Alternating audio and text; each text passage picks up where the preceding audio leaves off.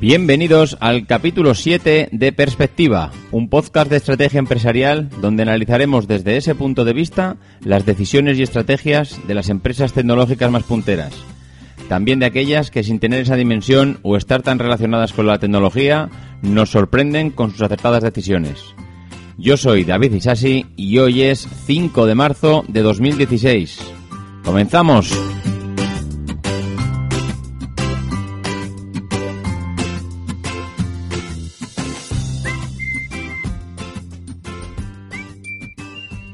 Muy buenas a todos, ¿cómo estamos? Una semana más aquí delante del micrófono para bueno, para comentar todas esas noticias que han ido surgiendo esta semana sobre tecnología y estrategia empresarial. Bueno, esta semana eh, traemos, como siempre, tres, tres píldoras para comentar, para comentar un poco que han sido las más relevantes de lo que yo he podido ver esta semana en los medios tecnológicos relacionados con el mundo empresarial y, bueno, y luego comentaremos lo que para mí ha sido, bueno, ya, ya lo comentamos en su día, que era la presencia de, de PP Energy en el mundo de, bueno, en lo que es el mundo de la energía y que cómo había aterrizado. Y bueno comentaremos pues eh, un poco los resultados que tiene y esa será la, la, empresa del día la empresa que analizaremos esta semana y que yo creo que es una empresa bueno que no tiene nada que ver con lo que conocemos como una una empresa, por así decirlo, convencional, ¿no? De toda la vida, y utiliza estrategias totalmente innovadoras y diferentes. Pero bueno, antes de pasar con Pepe Energy, vamos a, vamos a comentar las píldoras, ¿no? De esta semana. Y la primera de ellas es, eh, es Netflix. Netflix, que he podido ver en, bueno, en una, en una noticia de Raúl Massa en Sabemos Digital, que parece ser que la competencia en Estados Unidos está bastante nerviosa con Netflix, ¿no? Parece ser que el posicionamiento de la compañía, eh, como yo diría como cadena número uno a nivel mundial en cuanto a servicios de contenido multimedia, pues hace que sus competidores estén bastante nerviosos porque Netflix está invirtiendo eh, cada año más en su modelo de negocio, está invirtiendo en ofrecer contenidos ¿Y qué está provocando al resto de, las empresas? Pues rascarse el bolsillo. Está, está provocando que, eh, bueno, que los demás estén dando cuenta que el modelo de negocio convencional que, bueno, sobre el que estaban basados hasta ahora, que es, bueno, ofrecer programas, como podemos ver también en la, en la televisión española, ofrecer programas en directo o grabados, pero que están en un horario convencional y en un horario eh, fijo, eh, por así decirlo, pues es, que se está acabando. Bueno, vamos a ser realistas, no se está acabando, pero está empezando a cambiar de hábitos. No es algo que vayamos a ver, que, vayamos a ver, pues que de aquí a dos años mm, ha dejado de funcionar, pues porque la gente sigue teniendo los hábitos y por mucho que la gente joven esté empezando a cambiarlos, todavía hay mucha gente mayor que, bueno, está acostumbrada a ver, eh, pues por la tarde o por la noche sus programas habituales y, no se va a complicar a estas alturas de la vida el bueno, empezar a a buscar contenidos, a bueno, a lo que hacemos hoy en día la gente un poco más joven, que es eh, buscarnos la vida pues para encontrar contenidos y verlos cuando nos interesa, ¿no? Que ese es un poco mm, con el ritmo de vida que llevamos habitualmente, pues no queremos eh, publicidad, no queremos eh, que nos obliguen a verlo a un determinado horario. Y lo que nos ha ofrecido lo, lo, que nos ha ofrecido Netflix hasta ahora es eso, es decir, yo te ofrezco contenidos multimedia, principalmente series y películas eh, que también lo están ofreciendo HBO y, otras marcas y otras eh, empresas eh, por el mundo. Pero Netflix ha dicho, yo te ofrezco este producto sin, publicidad y a la carta. Tú lo ves cuando te da la gana y me pagas una cifra pues que a todos nos parece pues bastante interesante, que es una cifra razonable, que puede andar en función de lo que, bueno, de tus necesidades, pero que entendemos una cifra razonable porque, bueno, el contenido que está ofreciendo es de calidad. Eh, bueno, mm, como esto, mm, la tendencia parece ser que va hacia, va hacia en este sentido, pues la competencia está nerviosa y estamos viendo cómo las principales competidoras en Estados Unidos están empezando, pues lo que comentábamos antes, a rascarse el bolsillo. Eh, vemos que ha habido, bueno, mm, que la inversión en, en contenidos eh, está siendo bestial. empresas como Discovery, que ha disparado su inversión un 55% en, en bueno en, contenidos en reforzar esta vía de negocio y que Viacom también pues ha, programado un incremento de un 25% de su presupuesto no desde desde el año pasado eh, bueno, mm, la verdad es que todo el mundo está ahora mismo nervioso en cuanto a la distribución de contenido y servicios por streaming. Quien más, quien menos está haciendo sus pequeñas inversiones. Amazon eh, también está metido aquí en el ajo. Eh, Hulu también está metido. bueno, la verdad es que prácticamente eh, te puedo decir que todas, de una manera u otra, están intentando posicionarse en un mercado que parece que es el futuro.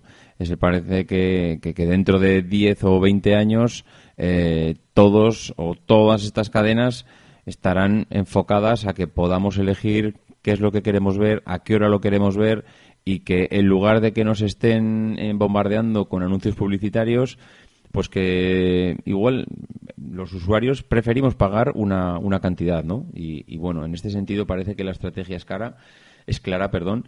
Todo el mundo se está, se está enfocando a, bueno, empezar a posicionarse en, en cuanto a su empresa, que se vaya redirigiendo y enfocando en este sentido. Y está muy claro que en los próximos, en los próximos años y en los próximos, bueno, iba a decir semanas y meses, está claro que esto seguiremos viendo noticias al respecto y, bueno, y movimientos empresariales que, que, bueno, iremos comentando pues para ver hacia dónde van. Simplemente ya como apunte final decir que Netflix este año 2016 tiene, tiene previsión de invertir otros 5 millones de dólares en contenidos. Time Warner 4,5, la Fox 3,8, Viacom 3,8, Disney 2,8. El servicio en streaming está, está de moda y no es que esté de moda para este año, sino que lo estará en los próximos años, con lo cual, pues bueno, se están posicionando todas. Otra noticia, nuestra segunda píldora de la semana, es nuestra amiga la realidad virtual. Esta, esta amiga que recordamos todos hace una o dos semanas en la Mobile World Congress aquí en Barcelona, pues ha sido la protagonista, la protagonista de que, bueno, de que todo el mundo haya estado mirando, mirando la Mobile World Congress como, bueno, como el año de la realidad virtual, ¿no? Y bueno, y esta semana, pues eh, nuestro amigo Facebook, nuestro amigo Mark Zuckerberg, pues eh, se nos descuelga con unas declaraciones realmente para enmarcar y auténticamente maravillosas. Nos dice que, bueno, después de este subidón que nos había dado todos con la realidad virtual y con las gafas, que parece ser que si no tenemos todos unas gafas la semana que viene, pues vamos a salir a la calle ciegos, eh, nos dice nuestro amigo Mark que lo sentimos muchos, pero que la realidad virtual masiva tardará alrededor de 10, 15, 20 años en llegar al gran público. Bueno, esto ya, esto es lo más. O sea, que después de lo que hemos tenido que soportar durante la Mobile World Congress, que la realidad virtual es el futuro, que tenemos que comprarnos las gafas de realidad virtual, que, estemos viendo cómo todas las empresas eh, están presentando sus gafas, sus anteojos, sus prismáticos, todo con realidad virtual.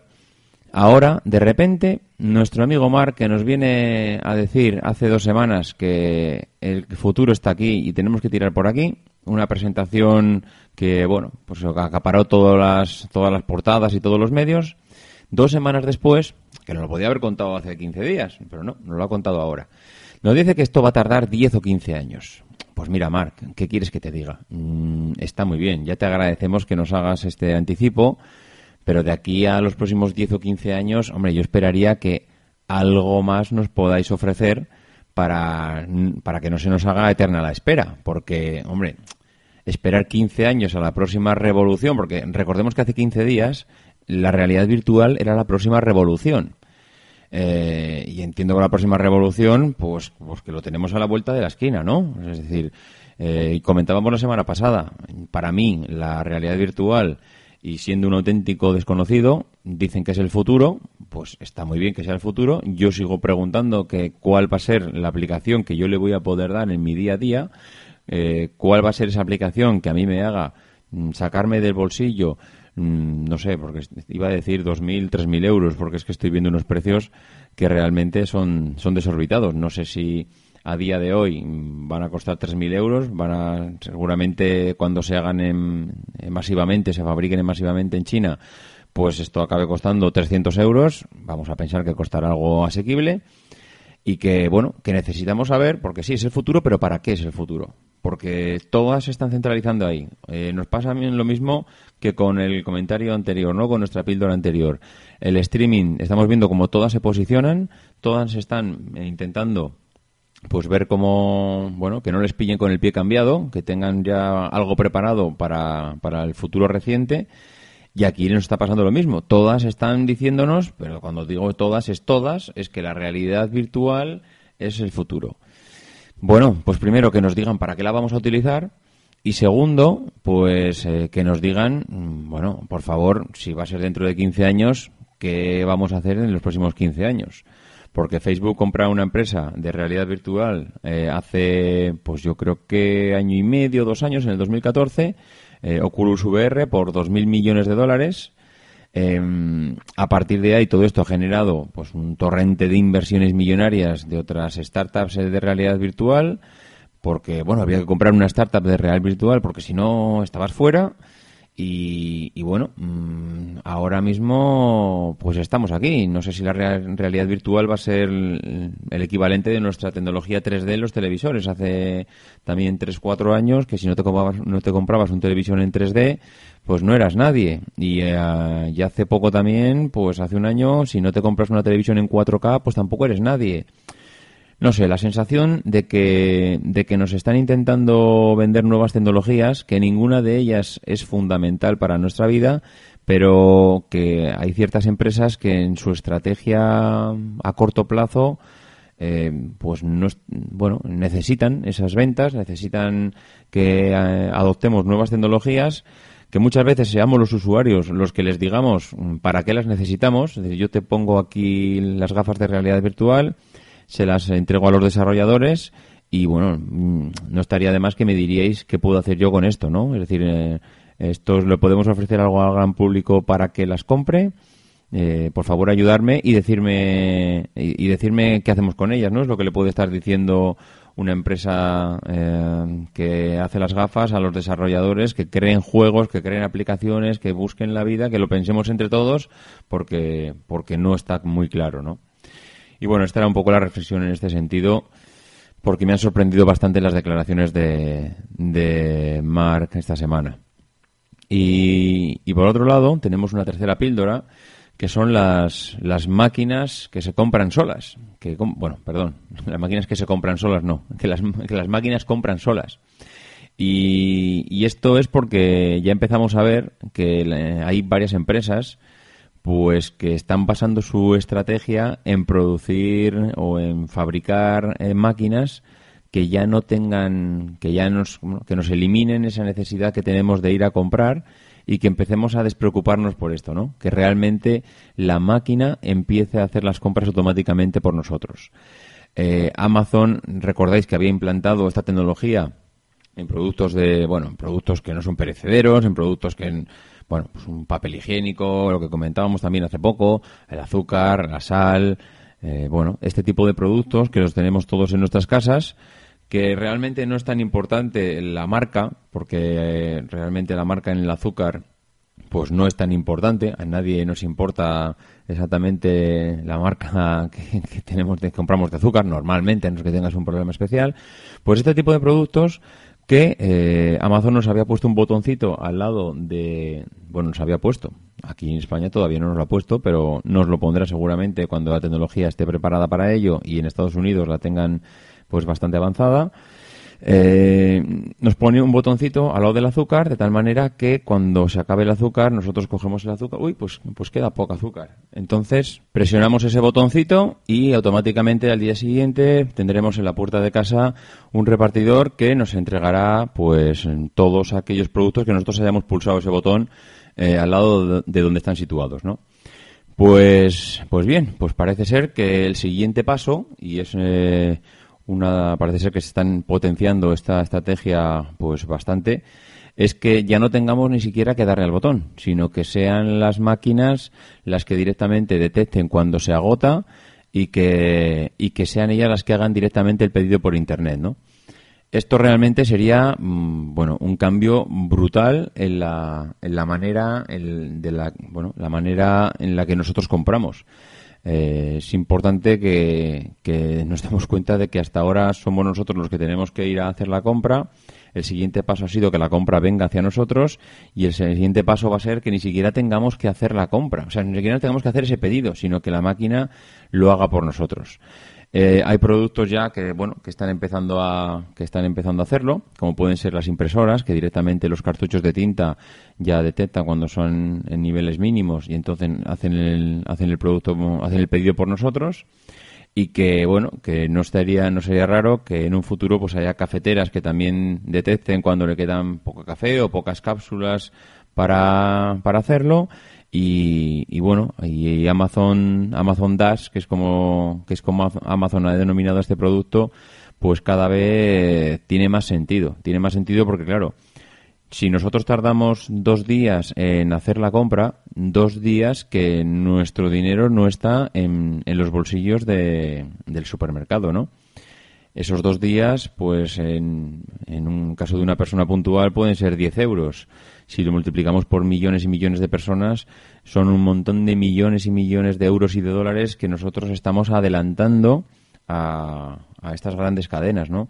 Y estas grandes cadenas hacen auténtica ingeniería financiera con este dinero, entonces cuanto antes lo tengan en su, en su caja, mejor para ellas. Por lo tanto, eh, ese tiempo mm, que podemos pensar, bueno, ¿qué ganan ellas eh, implementando esta tecnología? Pues ganan mucho, ganan tiempo. Ganan tiempo en el sentido de que están mm, adelantando todos esos pedidos, no los están demorando, no estaremos esperando de me he quedado sin azúcar hoy martes, pero voy a esperar hasta el sábado, que es cuando voy a hacer la compra, y tienes que esperar cinco días a, a realizar ese pedido, ¿no?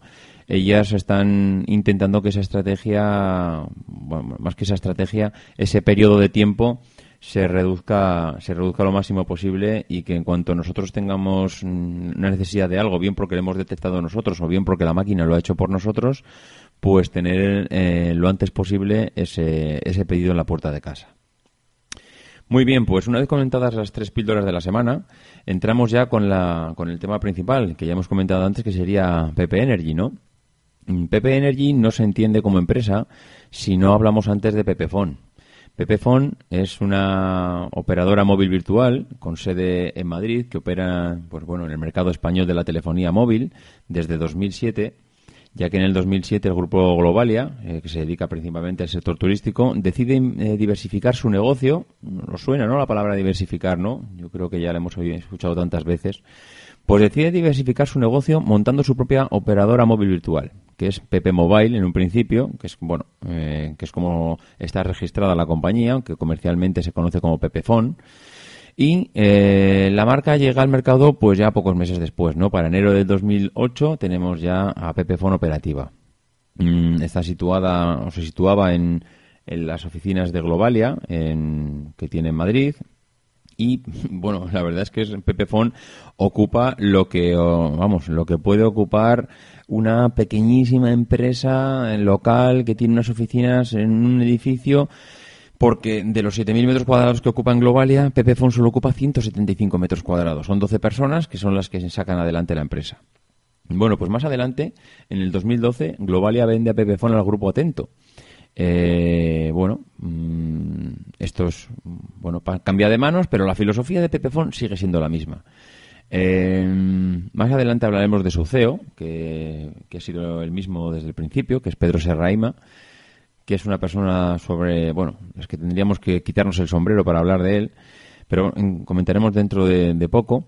Y lo que sí comentamos ahora es la estrategia de marca y publicidad de, de Pepefon, que se enfatiza principalmente en un principio en una comunicación directa, coloquial, muy desenfadada, eh, como rasgo diferenciador sobre su competencia, ¿no? Mm, nos estamos, estamos hablando en el año 2008, donde las operadoras de telefonía móvil eh, establecen una batalla brutal entre ellas, pero que actuando de cara al usuario, mm, cada una intenta hacerlo peor que la anterior, ¿no? Todos conocemos experiencias de, bueno, pues de nuestras o de amigos donde pasamos de Movistar a, la Vodafone o a Mena o a las 25.000 operadoras que podamos eh, imaginarnos pero que todas tratan al cliente de la misma manera. Mm, bueno, eh, todos conocemos Movistar, cómo descentraliza y deslocaliza sus servicios de atención al cliente vía telefónica eh, a Sudamérica, donde nos atienden personas, primero, que no hablan correctamente o de la forma que nos expresamos nosotros. Eh, en segundo caso, son personas que no conocen nuestro caso, porque si llamas en dos o tres veces, y ya no me refiero a una persona que te pueda atender en Sudamérica, una persona que te pueda atender en Cádiz, te pasa lo mismo. Llamas una vez, hola, buenos días, soy de Cádiz, eh, le hablo desde Cádiz, mm, hola, buenos días, le llamo desde Zaragoza, hola, buenos días, le hablo desde Soria. El caso es que mm, la estrategia de atención al cliente y la forma de, tratarlo es eh, horrorosa. Eh, y entonces Pepefon pues ve, ve, un, ve un, nicho ahí y dice, la manera que tengo yo de diferenciarme de las demás es esta. Voy a comunicarme al cliente de forma normal, me voy a expresar como me expreso con un amigo mío cuando le recomiendo cualquier cosa y le voy a tratar de tal manera que, que bueno, mm, no sé cómo decirlo, que no se sienta que una vez que ya está dentro de la compañía me olvido de él que cuando hay una cuando hay una promoción dentro de la empresa no se la voy a ofrecer solo a los clientes de fuera, sino que también primero se lo voy a ofrecer a los de dentro. ¿Por qué? Porque son mis clientes, porque son ya uno de mis pilares dentro de la, de la compañía, ¿no? En los que me están reportando ingresos. Pues bien, el, el 20 de mayo del 2014 eh, hacen pública que tienen intención de crear una compañía eh, eléctrica llamada PP Energy. Y PP Energy es, hasta ahora, ha estado, ha estado únicamente abierta a los usuarios de Pepefon, pero en breve, pues empezará, luego comentaremos, empezará, estará abierta ya para, para todo el público, ¿no? Y todo el mundo podrá solicitar sus servicios. Bueno, pues nos comentaba Pedro Serraima, que como comentábamos antes es el, CEO, y yo creo que no se entiende Pepefon y PP Energy sin Pedro Serraima, que es uno de los, eh, bueno, uno de los CEOs, yo creo que más sorprendentes en cuanto a la toma de decisiones y más valiente a la hora de, tomar esas decisiones y, embarcarse en algunos proyectos que realmente parecen arriesgados o que les pueden reportar pocos beneficios, ¿no? Comentaba alguna de las frases de, de Pedro, podría ser eh, que, que he podido rescatar, él decía, hablando de, las, de los horarios, teníamos mucha flexibilidad de horario, somos pocas personas, nos conocemos bien y sabemos que el resultado del trabajo no se mide en horas, sino en logros. Esto es algo que cuántas eh, directores generales tendrían que aprender de muchas empresas. Y es que por mucho que eh, hagamos que nuestros empleados les midamos en horas de trabajo delante de, sus pantallas, de sus ordenadores eh, o delante de sus clientes, lo importante no es cuántas horas trabajas, sino los logros que has conseguido y, al final del día que has conseguido sacar adelante de tu trabajo, ¿no? Eh, eh, para él, comentaba en otra frase que los problemas personales son siempre prioridad sobre los profesionales, porque si una persona está trabajando con problemas personales es imposible que se concentre en su trabajo. Bueno, hay muchas frases de Pedro que realmente mm, que, definen un poco a, esta persona y su forma de pensar y que cuando las y cuando, las oyes pues te das cuenta que, es normal que, que, Pepe Phone, que Pepe Energy estén tomando este tipo de decisiones tan diferenciadoras de lo que de lo que conocemos actualmente, ¿no? Eh, la estrategia de la compañía con Pepe Energy, pues es, es totalmente totalmente diferente a lo que conocemos, ¿no? Eh, ellos, como comentábamos en principio, montan la empresa enfatizando, el PPFON me refiero, enfatizando la comunicación directa y coloquial, y ahora están montando PP Energy, montando una, con un modelo de negocio, eh, porque ellos precisamente lo que hacen es entrar en modelos de negocios donde el cliente nota que le están estafando. O sea, lo hicieron en, con el sector de la telefonía, lo hicieron con el sector del automóvil, porque PPFON derivó también en PPCAR, PPCAR, que bueno, viene un poco a colación porque ahora vemos toda la polémica que ha habido con Uber, los taxistas, eh, el transporte de personas. Bueno, eh, Pepefon ya derivó en PPCAR porque precisamente vio que ahí también había un nicho de negocio donde entrar y donde había posibilidad porque hasta ahora no había habido una realmente una gran innovación en el sector, ¿no? Y ahora ha entrado en PP Energy y PP Energy mm, eh, lo que nos dice lo que nos dice Pedro Serraima es que la realidad es que las cinco empresas eh, hay cinco empresas en España que generan el 92% de la electricidad y venden el 96% de la electricidad en el país con lo cual él nos dice que realmente no hay competencia real en el sector, ¿no? Entonces, eh, ¿qué han hecho? Bueno, pues han hecho una cosa que, que es diferente, pero que además basándose en la sinceridad absoluta. ¿Cuál ha sido la estrategia de PP Energy ahora? Ser una empresa en la que eh, basan decirnos la verdad y toda la verdad. Es decir, vamos a ser totalmente transparentes con vosotros, vamos a deciros, vamos a venderos energía, pero vamos a venderos energía a precio de coste y lo único que vamos a hacer es añadirle un euro. Eh, ¿Cómo lo han hecho? Bueno, han, evidentemente, han hecho, han mantenido las conversaciones que tenían que mantener con las personas apropiadas y han colgado en su página web un manifiesto con, que es toda una declaración de intenciones, ¿no? Algunos de estos, eh, bueno, voy a leer uno de estos fragmentos porque realmente me parecen eh, muy, muy interesantes, ¿no? Dicen, hemos contratado una empresa que nos compra la energía porque nosotros no sabemos. Primer punto de sinceridad. No sabemos de energía, no tenemos ni idea. Sabemos que, que nos están engañando las empresas que gestionan la, energía en nuestro país, pero como no sabemos eh, hasta qué punto nos, nos engañan porque no controlamos el sector, bueno, pues contratamos una empresa que, que nos compra la energía y que nos dice, mira, la, energía vale X. ¿Qué ha hecho PP eh, Energy? Le añade un euro a lo que, a lo que le cuesta a la energía. Es decir, va a pasar de ser una factura de la luz que no hay nadie que la entienda a, a ser una factura de la luz en el que PP Energy lo te dice, a mí me ha costado X euros comprar esta energía que tú estás gastando en tu casa y simplemente le añado un euro. Eh, se supone que no salen las cuentas, ¿no? Eh, pero Pedro Serraima nos dice que sí. Dice, nosotros no tenemos departamentos de marketing, no tenemos departamentos de, estrategia empresarial, ni departamentos de comunicación, ni de análisis de mercado. Entonces, ¿qué pasa? Somos muy eficientes en costes. No tenemos lo que tienen las grandes multinacionales, somos muy pocas personas gestionando esto y además nos dice una cosa, somos las mismas personas que gestionan Pepefon las que gestionan Pepe Energy. Esto me recuerda a aquella anécdota del panadero que, que vende que vende pan y que, y que creo que ya comenté alguna vez que aparte de vender pan, pues voy a vender unas magdalenas. Voy a vender unas magdalenas porque total, una vez que enciendo el horno y tengo aquí la masa y, y voy a hacer pan, los costes de energía acaban siendo los mismos. Entonces, bueno, pues aprovecho esto y con los mismos costes genero un producto similar y ese producto similar lo que hago es lo ofrezco al público a un precio relativamente muy bajo, muy competitivo, tan competitivo que la tienda de enfrente que está vendiendo magdalenas y que se dedica a la venta, de magdalenas las está vendiendo más caras. ¿Por qué? Porque realmente enciende el horno para hacer las magdalenas. Yo no, yo enciendo el horno para hacer el pan.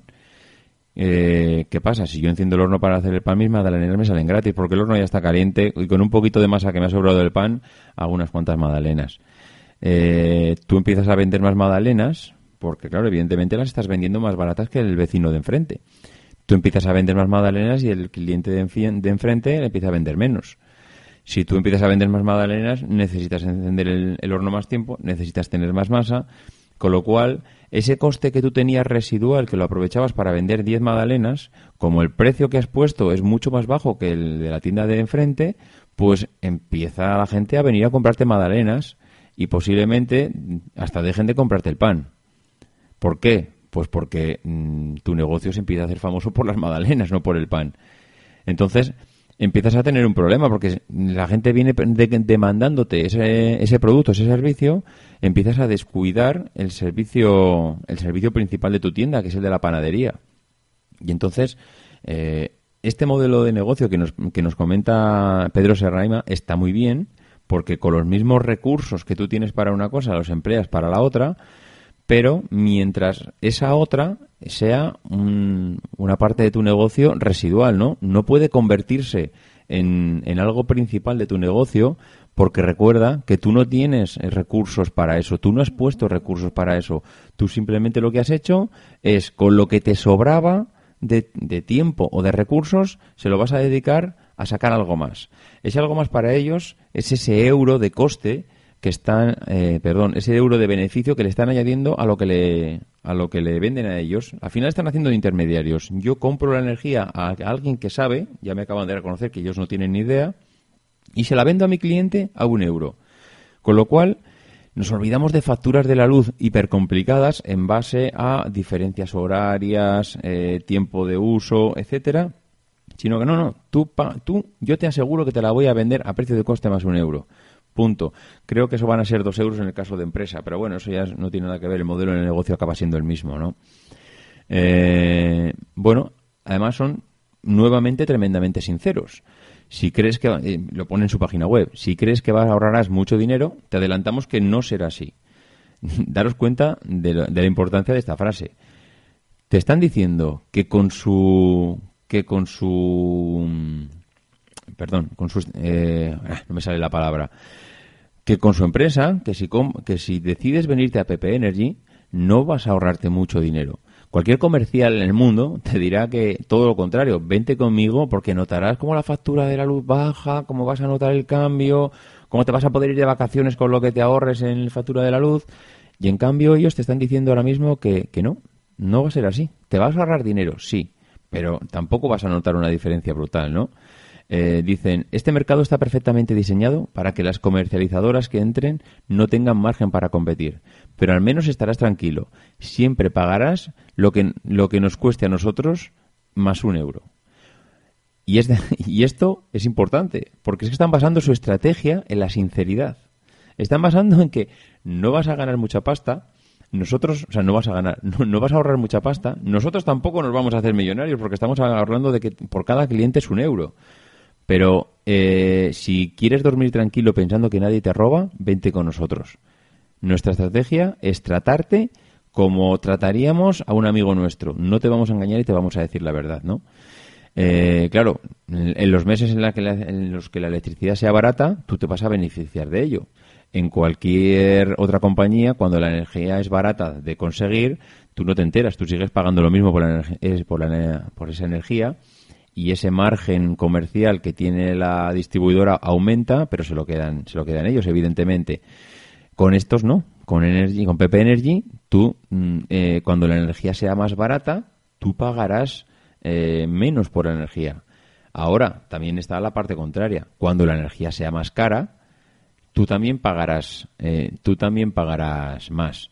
¿Qué pasa? Que normalmente ya se preocupan las grandes distribuidoras y comercializadoras de energía de que la energía sea lo más barata posible. Ese es uno de sus fines, intentar conseguir energía lo más barata posible, de una manera o de otra.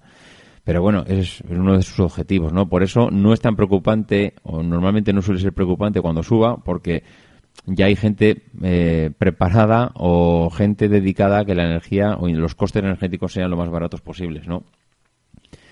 Bueno, eh, pues esta es una estrategia de ventas que es realmente, realmente interesante y está tan basada en la sinceridad, perdón, que, que bueno, ponen también, para terminar su manifiesto, eh, una, una frase también importante, ¿no? Dicen, pero por si acaso, siempre es bueno que alguien desconfiado meta el dedo hasta el fondo y pueda analizarlo todo y ver si de verdad el precio que te damos es el precio de coste nuestro.